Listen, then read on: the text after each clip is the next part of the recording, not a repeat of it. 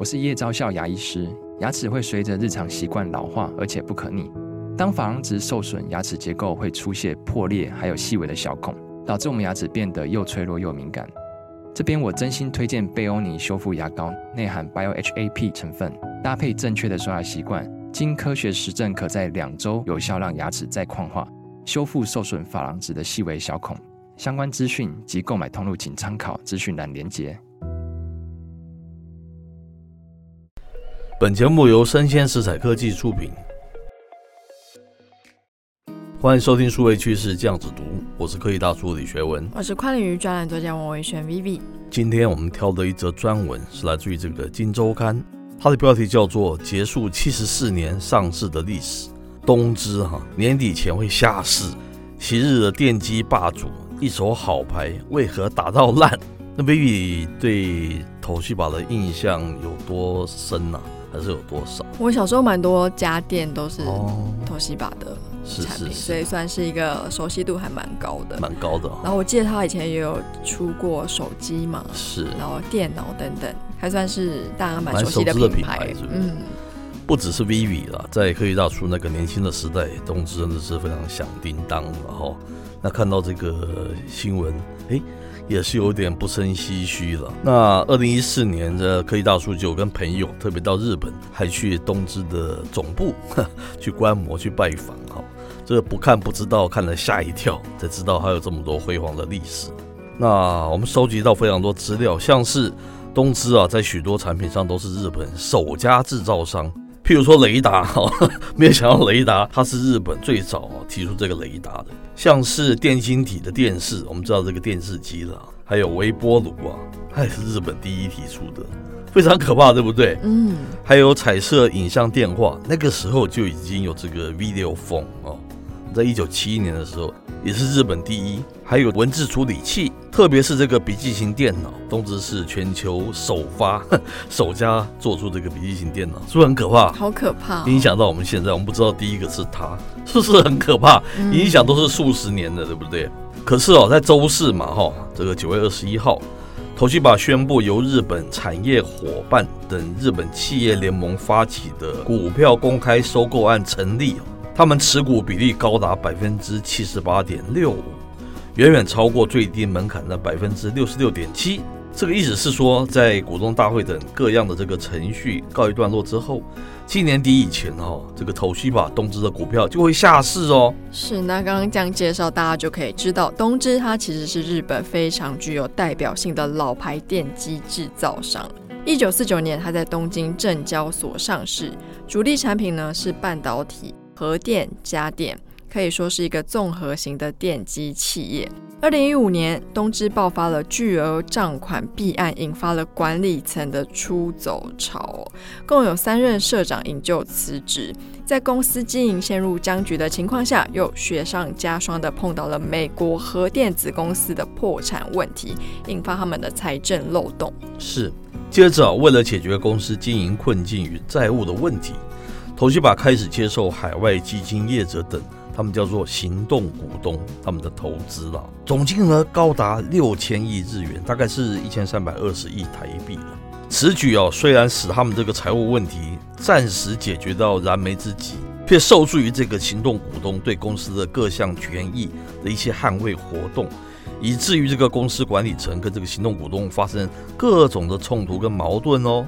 是，那么在东芝一连串的混乱之下，他们为了要挽救他们的经营危机，在二零二三年三月表态赞成日本产业伙伴提出的公开收购案，总计收购额呢高达两兆日元。东芝如果完成股票下市，就可以跟原本的行动股东分道扬镳，进而在稳定的环境中重新站稳事业经营的脚步。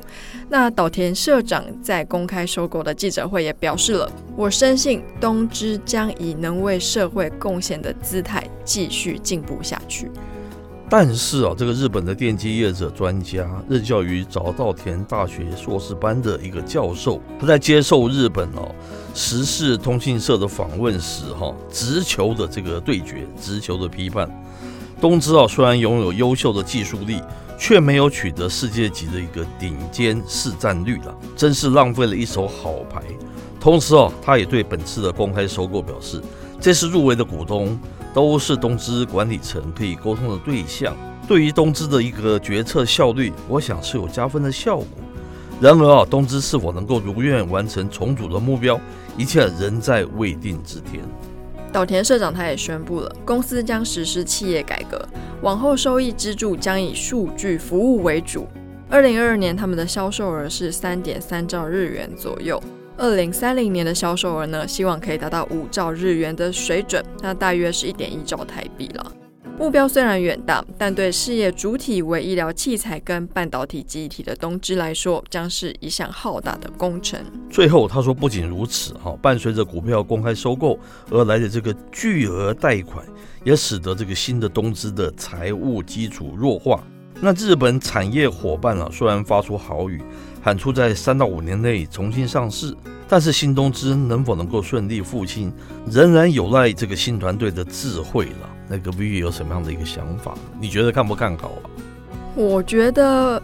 很难评估哦，为什么？因为他们其实是做机电跟半导体为主要，算是利基的本嘛。是。可是他们现在他们希望转为作为数据服务为主，好像由硬转软哦。对，我觉得它性质上不太一样。嗯，我就想到我之前去某一个协会担任顾问，那那个顾问为什么呢？因为那个时候 NFT 很红。是。然后那个公司它本身是做硬体全球有名的公司，他们也做了一个 NFT 的 platform。是。于是呢，他就跟这个协会说：“哦，我们就是帮你上架之后，可以帮你有多少的会员，因为我们有海量的资料等等。”那我那时候提出的问题是：那你的会员是硬体的会员，还是这个平台上现有软性的会员呢？是。那如果你说的是硬体的会员，那你觉得它的转换率你要怎么评估？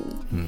于是那个高阶主管就愣住了。是。所以我觉得你很难用你现有硬体的融景去评估你在软体上可能会有什么样的发展。嗯。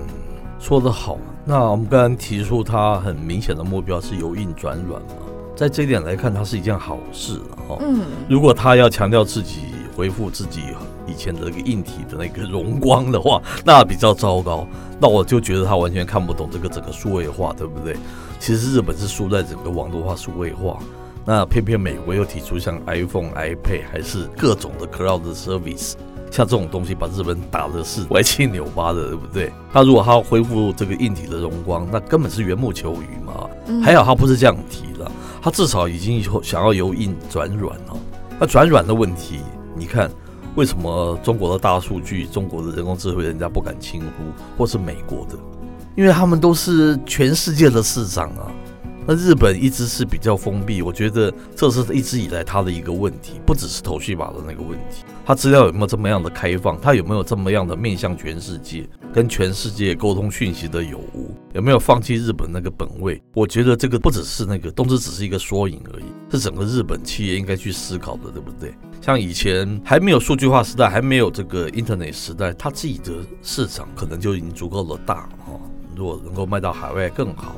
那现在 Internet 市场都是全球化的，你如果没有上多少亿多少亿的话，根本你是没有办法站在那个舞台上。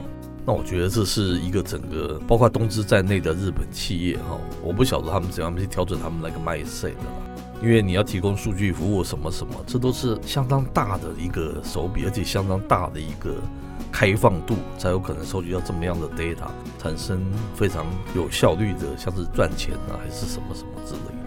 而且软的世界就像数位的世界一样，它的后进者是比较趋于弱势的，是因为先进者早就把市场跟可以有的会员数就囊括在内。是，那今天他要开发出什么样很棒的服务，很到位的一些数据的一些共享或者是运用，是，我觉得会大大的影响他未来在全世界的数位数据的布局。是。好，那以上内容播到这边告一段落。我是 K 大叔李学文，我是跨领域专栏作家王维轩 Vivi，我们下回见喽，拜拜。